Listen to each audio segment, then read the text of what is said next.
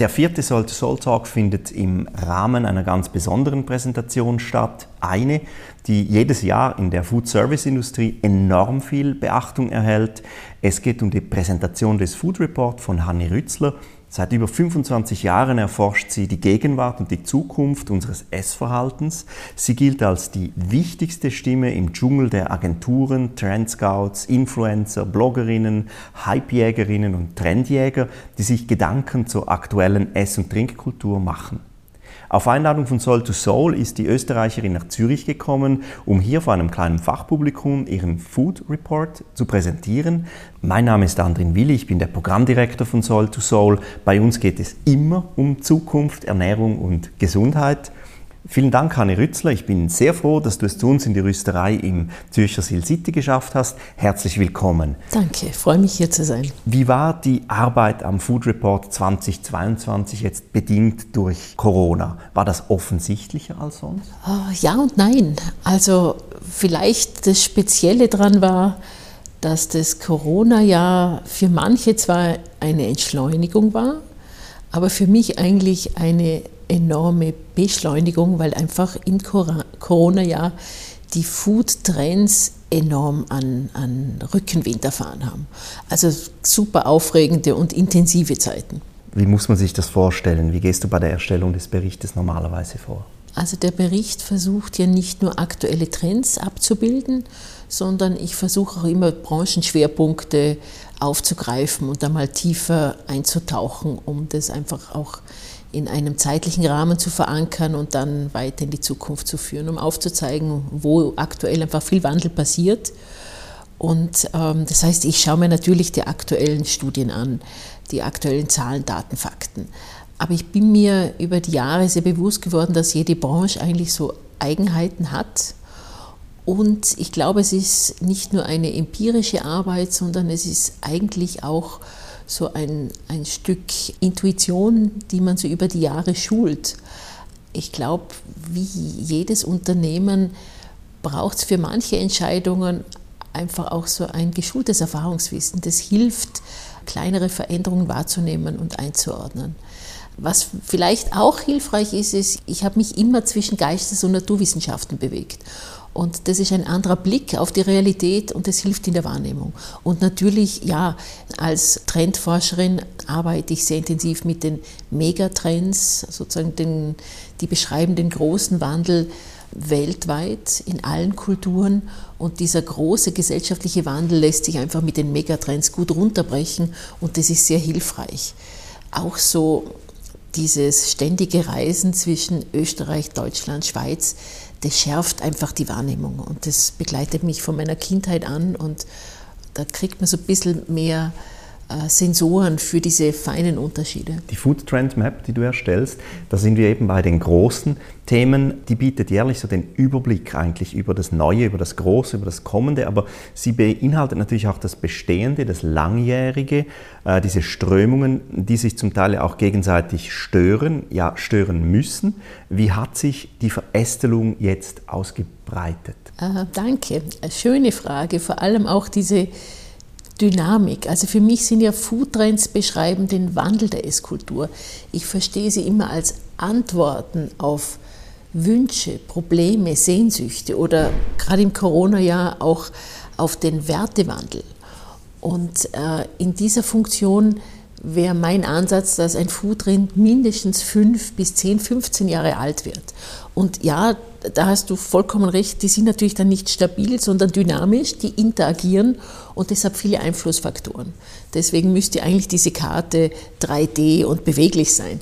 Ähm, aber ich versuche mit dieser Verästelung einerseits mal zu clustern nach Themenbereichen, eben Themenbereiche wie Gesundheit, Qualität, Alltag, Local, diese Wortfusion aus global und lokal, das immer wieder ausdiskutiert wird. Also einige Cluster und innerhalb dieser Cluster sind es dann eben kleinere Foodtrends, die zum Teil sich wirklich widersprechen, reiben und eigentlich so als Trend und Gegentrend zu einer höheren Komplexität führen. So die Überthemen zum Beispiel sind Beyond Food, Gesundheit, Nachhaltigkeit, lokal, du hast es erwähnt, Alltag, Qualität und Genuss. Äh, Soul to Soul ist bei den Themen Gesundheit, Nachhaltigkeit und Qualität verankert. Wie sieht es konkret bei diesen drei Ästen aus? Was tut sich da? Das Thema Nachhaltigkeit ist ja in Relation ein junges. Es kocht im Hintergrund natürlich schon viel länger, aber dass es sozusagen ins breitere Bewusstsein gerutscht ist, das ist doch im deutschsprachigen Kulturraum eine jüngere Entwicklung, hat aber jetzt ordentlich an Fahrt gewonnen. Und äh, für mich sind so Themen wie Zero Waste im Moment super spannend, weil da wirklich eine enorme Professionalisierung passiert, wo wirklich viel Energie hineingesteckt wird, wo zum Teil auch die Gastronomie das Thema sehr kreativ aufgreift, aber auch viele Akteure, nicht nur die Verpackung, die natürlich ein unendliches Thema ist und noch wirklich ein großer Brockenarbeit, aber das wird sozusagen angetrieben einerseits auch von diesem Cradle-to-Cradle-Gedanken, aber auch von äh, der Sharing-Culture. Ähm, Und dahingehend ist dieser Trend wirklich ein sehr lebendiger, der sehr gut hineinpasst und der im Moment richtig spannend kocht. Ein bisschen äh, weit in die Zukunft sehe ich auch das Thema Circular Food, also wirklich eigentlich der nächste Schritt, dass man eigentlich sagt, es gibt überhaupt keinen Abfall mehr, sondern das ist eigentlich nur ein Mangel an Fantasie, sondern es ist mehr sozusagen ein ewiges Kreislaufdenken und Agieren, eigentlich wie die Natur, die ja keinen Abfall produziert, sondern in Kreisläufen eigentlich alle Ressourcen immer in Bewegung hält. Douglas McMaster, den wir eingeladen haben für Soul to Soul, der sagt sogar das noch ein bisschen pointierter, der sagt, Ihr Gastronomen werft Geld weg. Also immer diesen Blick auf die Ressource. Aber ich glaube, was dahinter steckt, ist auch sozusagen, gut, mit Geld tut es natürlich ganz schnell weh, da kann man die Leute sehr gut erwischen, aber eigentlich geht es ja auch um die Wertschätzung, ja, um die Wertschätzung dem Produkt gegenüber. Und das ist natürlich ein Thema der Spätindustrialisierung, wo man denkt, das, das bricht auf und das versuche ich im aktuellen Food Report mit diesem Paradigmenwechsel zu beschreiben. Eines der großen Themen ganz zu Beginn des Reports nennt sich kaum überraschend The New Normal. Wie verändert denn jetzt Corona langfristig unser Konsum- und Essverhalten? Corona hat uns eigentlich mal wieder vor Augen geführt, wie kreativ das Thema Essen ist. Es hat uns nämlich genau in der ersten Phase der Krise wo wir praktisch nicht mehr aus dem Haus sind zum Arbeiten, die Kinder plötzlich nicht mehr in die Schule. Also im Lockdown war es das Essen, das uns eigentlich wieder Struktur gegeben hat und Halt gegeben hat. Und das war eigentlich total gegen den Kamm geschert, weil ähm, davor ging es um Snackification, Auflösung dieser fixen Mahlzeitenstrukturen und plötzlich war es wieder das Essen, wo wir uns um dieses Thema versammelt haben, sehr viel Zeit damit verbracht haben, viel mehr Zeit in der Küche, am Esstisch gemeinsam und das fast weltweit zeitgleich, also sehr beeindruckend. Unser Einkaufsverhalten hat sich verändert, auch die Art, wie wir einkaufen, das Impulsive ist praktisch zusammengebrochen, viel geplanter. Wir haben die Produkte auch viel bewusster bis zum Schluss verbraucht. Das heißt, auch hier so ein neuer Blick drauf. Also das Thema ist uns einfach näher, ist näher an, die, an uns Menschen gerutscht. Und es hat auch einen Ausdruck gefunden in den Themenbereichen ähm, Regionalität, ähm, Lebensmittelqualität, Frische, mehr Gemüse, äh, mehr Obst, aber auch mehr Bio und ein ziemlich klarer Fokus in Richtung Regionalität. Und das hat natürlich auch die die Sollbruchstellen uns vor Augen geführt. Ja. Es gibt auch ganz unappetitliche Bereiche, die Arbeitsbedingungen im Fleischbereich, aber auch die, die Engstellen, wo man gemerkt hat, da sind wir so abhängig vom Import. Also ich glaube, das führt mittelfristig, langfristig auch nochmal zu so einem Reset des Themas Nearshoring. Wirklich so die Fragestellung, wie regional kann es sein, soll es sein, äh, wie können wir wieder Kreisläufe kontrollierbarer, überschaubarer machen. Das ist fast schmerzhaft, weil da sind wir wieder beim Geld, das kostet, bringt aber eine neue Nähe zum Produkt, bringt sehr viel Authentizität und Transparenz Und das sind ganz äh, starke Werte bei so einem emotionellen Thema wie Essen. Dass uns Corona jetzt so ein bisschen äh, näher ans Essen gebracht hat, wie du formulierst, das hat sich zum Teil in der beinahe schon Beschaffungskriminalität von Hefe in der Schweiz äh, äh manifestiert. Die, die, Leute wollten alle, glaube ich, ihr eigenes Brot wieder backen. Inwiefern hat jetzt diese Nähe einen Impact auf eine mögliche Ernährungswende? Der Begriff der Ernährungswende ist natürlich besetzt. Aber ich glaube, wir sind wirklich in einem großen Wandel der Esskultur.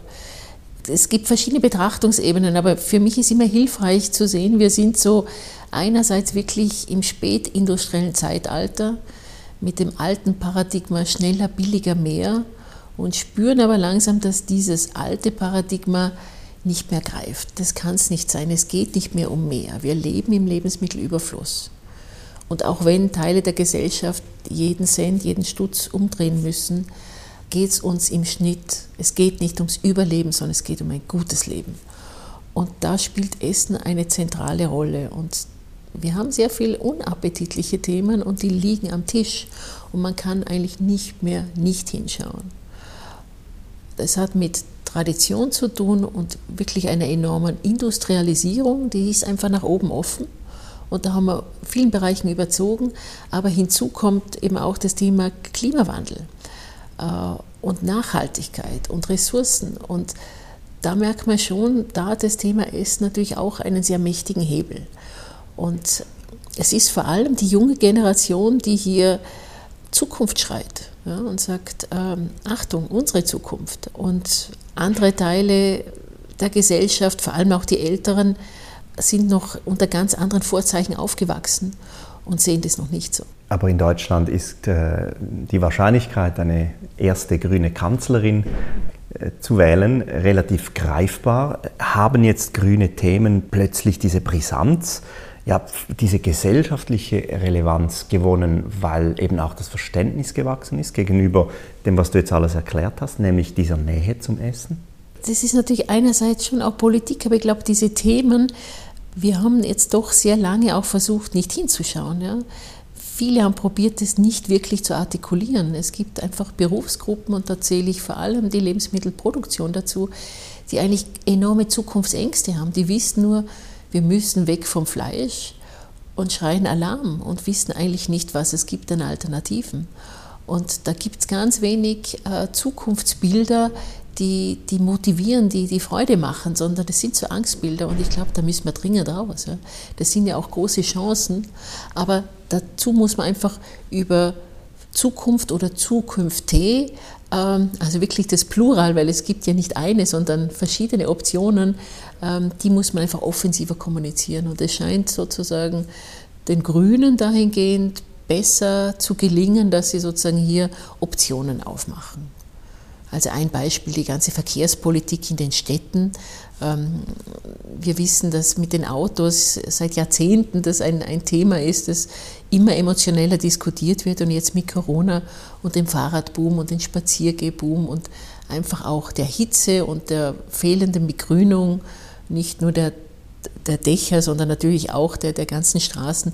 Also das wird so spürbar, dass wir hier Wandel brauchen und zwar schneller, als wir manchmal denken können. In der Schweiz stimmen wir bald über zwei äh, wichtige Agrarinitiativen ab. Ich weiß nicht, ob du das mitverfolgt hast. Die Bevölkerung scheint ja dann Themen wie Gesundheit und Umwelt oder eben Planetary Health Diet zu verinnerlichen, sie in den Fokus zu rücken. Wie beurteilst du das? Ja, ich habe das Gefühl, das Thema wächst langsam in den Fokus, zumindest in Teilen der Gesellschaft, und der Druck wird größer. Also die Zukunft rückt ein bisschen näher und das ist auch ganz wichtig. Das liebe ich an der Schweiz, diese Abstimmungen, ja, weil das einfach dazu führt, dass diese Themen heftiger diskutiert werden. Ich bin da nicht tief drinnen. Ich habe den Eindruck, da gibt es zwei verschiedene Initiativen mit unterschiedlichen, ja, mehr oder weniger Konsequenzen. Die Ausrichtung finde ich natürlich super spannend. Also wenn die durchgehen, das könnte natürlich wirklich ein großer Schub in eine Richtung Neubeginn sein. Aber die Frage ist natürlich, schafft die Gesellschaft es beim ersten Versuch, äh, das neu zu denken? Und ich habe den Eindruck, die Diskussion ist in Teilen der Gesellschaft schon durch. Die wollen jetzt endlich Taten sehen.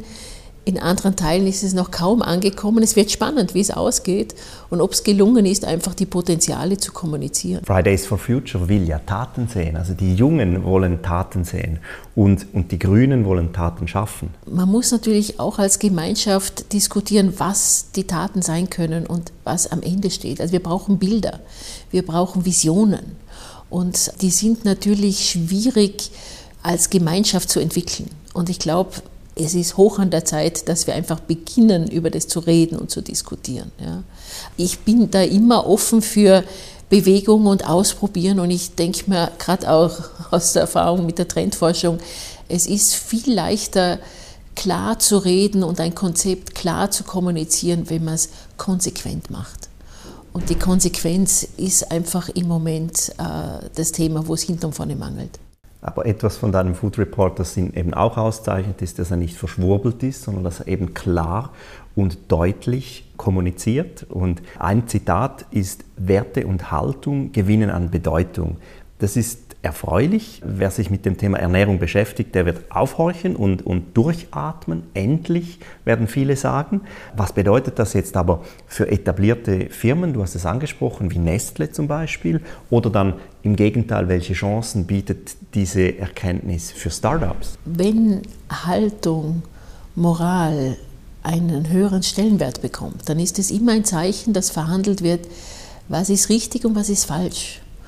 Und für die jetzige Zeit und was sind jetzt sozusagen die richtigen Schritte, die richtige Ausrichtung. Und wir haben gesehen, dass die Startups, die natürlich nur Nischen bedienen und nicht einen ganzen Apparat haben und frei von Geschichte agieren können, dass die sehr leichtfüßig mit ganz klaren Zielen antreten und das erfrischend konsequent umsetzen und leichtfüßig auf den Markt bringen. Ja. Die sind getrieben von lösungsorientierten Produkten und Dienstleistungen. Ähm, die Motivation ist eine ganz andere und das ist einfach sehr erfrischend und kommt gut an und macht Hoffnung und Freude. Andererseits haben natürlich große Unternehmen und Nestle ist ein Riese mit einer langen Geschichte, das ist ja kein unbeschriebenes Blatt, sondern die werden weltweit agierend sehr unterschiedlich wahrgenommen. Manchmal differenziert, manchmal weniger differenziert.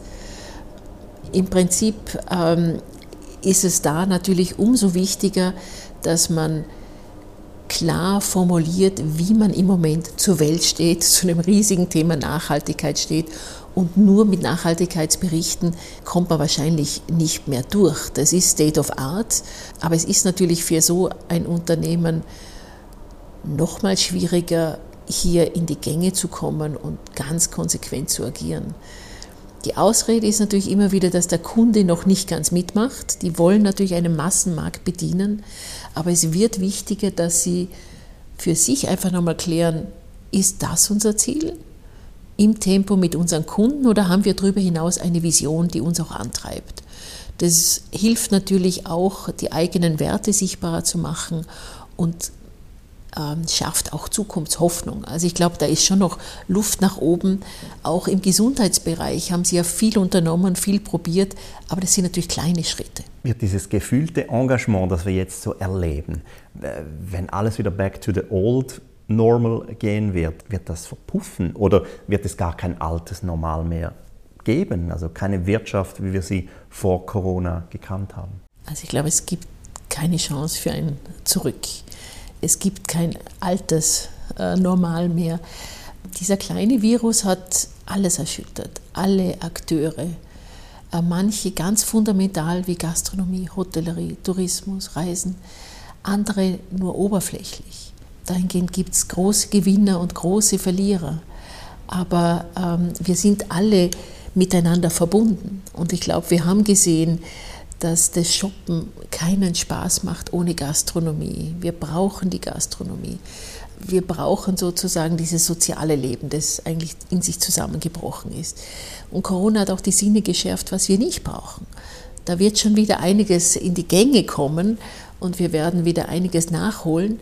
Aber dieses neue Normal ähm, könnte ich mir eigentlich nur vorstellen als eine Realität, die zeigt, dass so eine Krise auch wirklich einen Rückenwind auslösen kann. Viele Trends, die davor sehr nischig waren, haben jetzt richtig Fahrt gewonnen und viele Notlösungen, die in diesem guten Jahr entstanden sind, sind ein Teil der Normalität. Wenn wir jetzt nur uns vor Augen führen, wie wir jetzt mit dem Internet umgehen und wie vor einem Jahr, äh, wir haben eigentlich in diesem einen Jahr das Know-how von zehn Jahren gelernt. Da gibt es kein Zurück mehr. Wir werden nicht mehr nur analog einkaufen gehen, sondern natürlich spielt das Internet eine deutlich größere Rolle.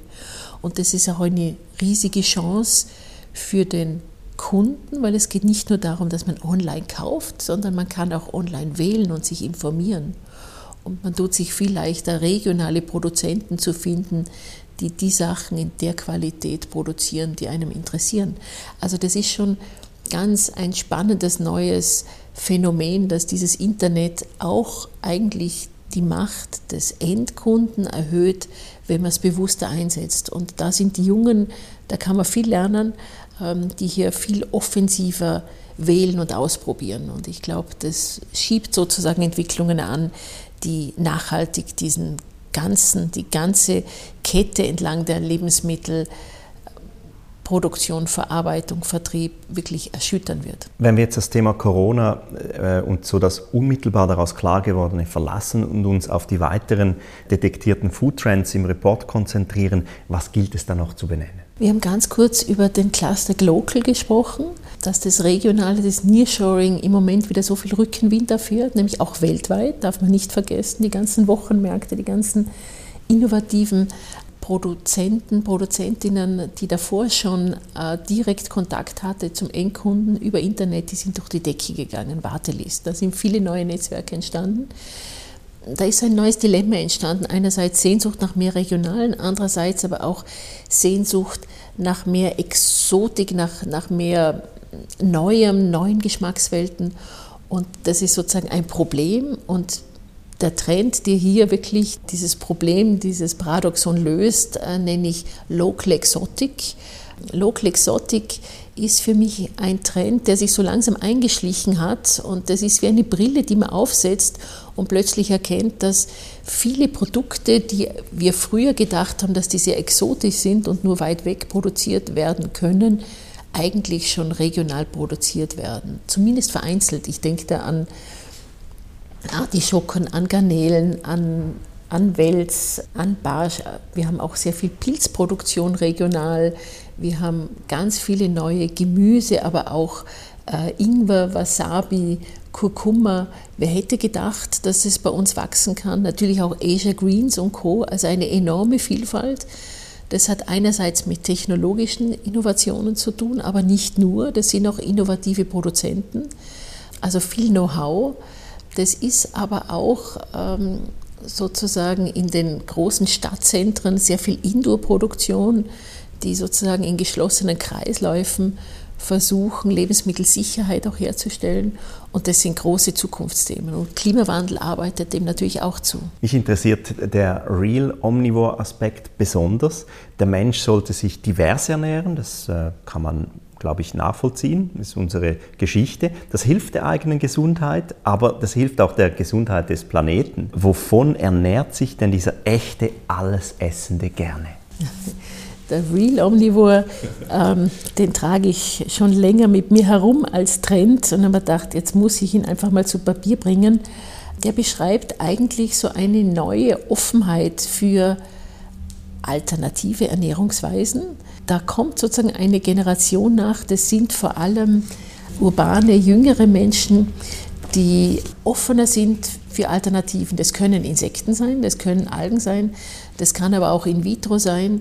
Aber generell die, die große, im Herzen dieser Entwicklung steht natürlich plant-based. Also wir werden nicht fleischfrei essen, aber wir werden dem Gemüse, allem Pflanzlichen viel mehr Platz geben. Also Getreide, Pseudocerealien, Hülsenfrüchte, Gemüse im Zentrum und dann sozusagen auch Fisch, aber vielleicht nicht nur so mehr, nicht mehr Wildfang, das ist nicht mehr das kann nicht mehr die Zukunft sein. Das, das kommt an, an seine Grenzen. Wir brauchen viel mehr Zucht auf gutem Niveau, auch nachhaltig. Schnecken, Insekten, zum Teil plant-based natürlich äh, Substitute, auch bei den Milchprodukten. Aber auch eben neuere Entwicklungen wie äh, Cultured Meat, die ja seit letztem Jahr in Asien zugelassen sind, die auch in den USA zugelassen sind. Äh, hier ist es vor allem das Hühnerfleisch, das sozusagen den ersten Schritt äh, gemacht hat. Und das sind natürlich Entwicklungen, die in wenigen Jahren auch in Europa spürbar werden, auch wenn hier die Zulassung noch nicht einmal angedacht ist. Für dich persönlich gibt es da zu Hause einen Burger eher aus Invisible Meat, also aus Insekten oder aus Kunstfleisch? Also ich habe das Insektenthema seit vielen Jahren sehr liebevoll im Blick und verkoste es immer wieder. Da gibt es eine neue Generation von Burgern, die wirklich einen sensorischen Sprung gemacht haben. Das finde ich wirklich spannend. Aber äh, ich probiere auch immer wieder diese plant-based ähm, Alternativen. Aber ich bin äh, jemand, der natürlich vielleicht als Nebenwirkung meiner Arbeit relativ wenig Fleisch isst und wenn dann natürlich sehr gewählt. Da kenne ich den Produzenten, ich hole es direkt dort, da weiß ich, was ich bekomme. Und ich bin in Wien in die Nähe von einem Markt gezogen und das ist einfach eine Freude. Da gibt es natürlich saisonal eine Gemüsevielfalt, das ist echt traumhaft. Und es ist der Brunnermarkt ist der größte Markt in Wien. Und ähm, da einkaufen zu gehen und am Samstag sind die ganzen Biobauern dort. Das ist einfach eine Freude. Also da, da überwiegt natürlich das Gemüse. Aber auch der echte Omnivore, der im Prinzip eben dieses fünfte Viertel wieder äh, ernst zu nehmen scheint, das erzählen ja die Leute jetzt schon seit 20 Jahren dass die Innereien eben wieder an Wert gewinnen. Und da gab es ja vielleicht auch so ein paar Gastronomen, die das so zelebriert haben, zumindest in der Schweiz. Ich weiß, dass man bei euch auch eine ganz andere, einen anderen Bezug hat zur, zu dieser Innereienküche. In der Schweiz natürlich traditionellerweise auch, das ist ja normal. Aber ist das wirklich ein Aspekt? Weil ich kenne viel mehr Leute, die sagen, Kutteln, nein danke, als Leute, die sagen, ich liebe es. Ja, das ist auf jeden Fall der Fall. Aber als Normalität würde ich es nicht bezeichnen. Nur alle großen Küchen haben natürlich immer die ganzen Ressourcen genützt. Ähm, nur Amerika ist eingestiegen in die Lebensmittelproduktion während der Industrialisierung. Die haben zum Beispiel eine ganz äh, schlechte Tradition mit Innereien. Natürlich durch Migration haben einige äh, Küchen das mitgenommen. Italien lebt Frankreich lebt sehr intensiv, Teile der Schweiz sicher auch in Österreich auch. Wir haben im Burgenland einige Promi-Köche, die sich das Thema gerade auch in der Pandemie enorm angenommen haben, sozusagen hier Beuschel auf, vom Haubenkoch ähm, als äh, Takeaway oder als Kochboxen auch wieder sehr erfolgreich vermarktet haben. Aber uns ist da sehr viel Wissen verloren gegangen und ich glaube, man muss es anders würzen, man muss es anders zubereiten.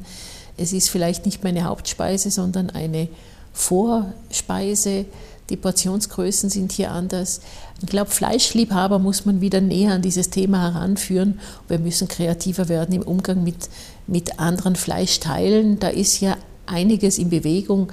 Auch das Alter der Rinder finde ich ganz spannend. Wir hatten da eine Verkostung von Rindern, die waren vier Jahre, sechs Jahre, zehn Jahre und das war einfach kulinarisch super spannend der Marktpreis spiegelt eigentlich die sensorische Qualität überhaupt nicht wider.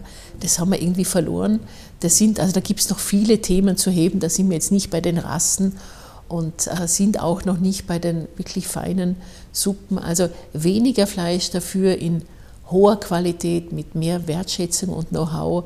Ich glaube, so könnte es gehen. Ich glaube nicht, dass wir alle Veganer werden müssen, aber das Fleisch, wie es äh, in großen Teilen Europas in großen Mengen verschlungen wird zu Preisen, die eigentlich fast unappetitlich wirken. Also wenn es nichts mehr kostet, frage ich mich immer, was die Tiere dann gefressen haben oder was die Menschen, die mit dem Tier vielleicht noch zu tun hatten, verdienen. Auch dieses Bewusstsein wächst langsam, aber das sind Phänomene der langen Dauer. Ich glaube, mit dem Druck zum Thema Nachhaltigkeit könnte es schneller gehen, aber das braucht seine Zeit. Wie meinst du, dass die Lebensmittelindustrie in Zukunft Ökologie und Wirtschaftswachstum miteinander verbindet? Das ist die große Herausforderung. Die Frage ist ja wirklich, ob wir immer mehr brauchen und äh, ob dieser verrückte, ewige Konsum und diese Abfallberge ähm, glaube ich, machen uns alle nicht mehr glücklicher, sondern machen auch sehr viele Probleme. Und manche von uns konnten jetzt erfahren, dass es mit weniger sehr wohl sehr gut geht, dass uns da eigentlich weniger abgeht. Für andere, äh, die erleben das noch ganz anders. Für die ist das wirklich noch ein Mangel. Also wir haben ja unterschiedliche Tempi in der Gesellschaft. Aber natürlich, wir müssen relativ schnell, wenn wir die Ressourcen der Erde in dieser Vielfalt, die wir noch haben, erhalten wollen, müssen wir einfach schneller dazulernen. Und dafür braucht es viele politische Entscheidungen, aber natürlich auch ein Konsument, der gewillt ist, hinzuschauen und hier auch bewusster zu wählen. Und da ist einiges schon in Bewegung geraten. Manchen geht es viel zu langsam, anderen geht es viel zu schnell. Ich glaube, es braucht die Medien, um stärker auch darüber zu diskutieren und einfach auch Wege rauszuzeigen, dass es dann nicht nur um Verzicht geht, sondern um neue Qualitäten. Die Digitalisierung der Wirtschaft erfährt gerade einen Boost. Wie wirkt sich das jetzt aufs Ernährungssystem aus? So Stichwort E-Food.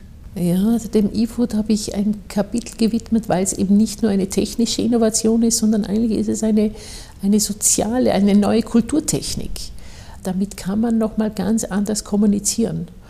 Und Achtung, die Gastronomie wird hier wahnsinnig rasante Entwicklungen erfahren, aber es geht nicht darum, dass man mit einem kleinen Computer dem Gast begegnet, um schneller die Wünsche an die Küche weiterzugeben, sondern da geht es jetzt wirklich um menschliche Begegnungen, um diese kleinen, feinen, qualitativen Mikrokontakte.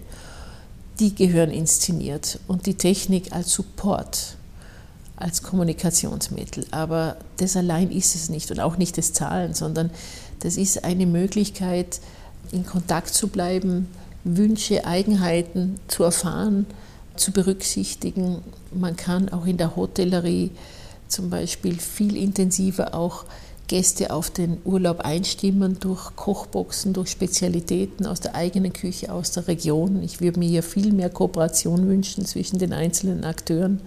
Das wäre so spannend. Ghost Kitchens, Takeaways sind Riesenthemen, disruptive Themen die muss man sehr professionell spielen, aber man muss sie auch kulturell runterbrechen. Wir werden sicher nicht wie die Amerikaner agieren, die haben eine andere Küche. Trotzdem kann man da viel lernen, man muss es immer übersetzen. Und dahingehend ähm, sind diese Entwicklungen natürlich disruptiv, aber es ist wirklich ein Tool, in Kommunikation zu bleiben. Das heißt, was Neues ist, dass alle Akteure entlang der ganzen Produktionskette mit den Konsumenten eigentlich direkt kommunizieren können. Heute Morgen, Hanni, als ich aufgewacht bin, habe ich gedacht, eigentlich möchte ich mit dir mal gerne über die Vergangenheit sprechen. Wir haben es heute nicht ganz geschafft. Wir haben viel über die Zukunft gesprochen, über das Jetzt auch gesprochen. Was mich aber schon noch interessieren würde, ist so, gab es aus deiner Erfahrung heraus auch schon Trendbeschreibungen von dir selbst, die du im Nachhinein so ähm, ein bisschen belächeln kannst, über die du schmunzeln kannst, die vielleicht überzeichnet oder einfach extrem schnell überholt waren?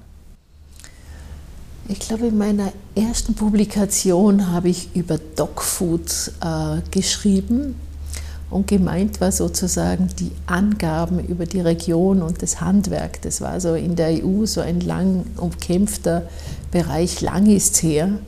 Das war vielleicht nicht die glorreichste Idee, aber ich kann mich noch gut erinnern, wo ich äh, vor äh, großen Molkereien, vor der Milchwirtschaft ähm, ausgebuht wurde, wo ich vor einigen Jahren gesagt habe, dass ich dem Functional Food, dass ich mir nicht vorstellen kann, dass die Prognosen stimmen, dass wir sozusagen im Jahr 2020 40, 60 Prozent der Produkte aus Functional Food bestehen werden. Ich gesagt, es ist ein anderer Gesundheitsbegriff. Und ich kann mir auch nicht vorstellen, dass Produkte, die, als, die dem Genuss dienen und die nicht primär ähm, der Gesundheit, der Herzgesundheit dienen, dass die sozusagen mit speziellen Zusätzen als gesund wahrgenommen werden. Und die haben mich richtig ausgebuht. das war schmerzhaft, aber ähm, es hat mir gezeigt, dass man manchmal einfach auch sich so eine Zukunft wünscht, so ein kleiner Zaubertrink wie Asterix und Obelix. Jetzt haben wir die Lösung und jetzt wissen wir, wie, wie wir den Markt äh, erobern können. Und ich glaube, meine Arbeit seit vielen Jahren zeigt mir, dass es eigentlich in Richtung mehr Komplexität geht. Ähm, es differenziert sich aus, die Esskultur. Und das ist kein Geschenk, das ist ein Stück Arbeit. Und trotzdem ist es ein Geschenk, weil wir diese Wahl haben. Aber die Arbeit ist, wir müssen auch bewusster wählen. Und das ist phasenweise anstrengend, aber auch, ich glaube, dass da auch viel Neugierde draußen ist. Und wenn es einem gut gelingt, diese Vielfalt auch gut zu argumentieren, warum es Sinn macht, ähm, dann ist da wirklich gute Aufbruchstimmung. Hanni Rützler, vielen, vielen Dank für deine Ausführungen. Gerne. Selbstverständlich ist das nur ein kleiner Auszug aus dem aktuellen Food Report 2022, den man idealerweise direkt über das Zukunftsinstitut.de bestellen kann. Danke auch, dass du zu uns an die erste reale, reelle, echte Veranstaltung von Soul to Soul kommen konntest. Unser Symposium wird vom 16. bis 18. September in Zürich stattfinden. Garantiert geht es auch dort um Themen wie Klimaveränderung, Regionalität und natürlich um die Zukunft, um unsere Zukunft des Essens und des Anbauens und um unsere Gesundheit. Ich freue mich jetzt schon aufs Wiedersehen, bedanke mich fürs Zuhören und auf Wiederhören.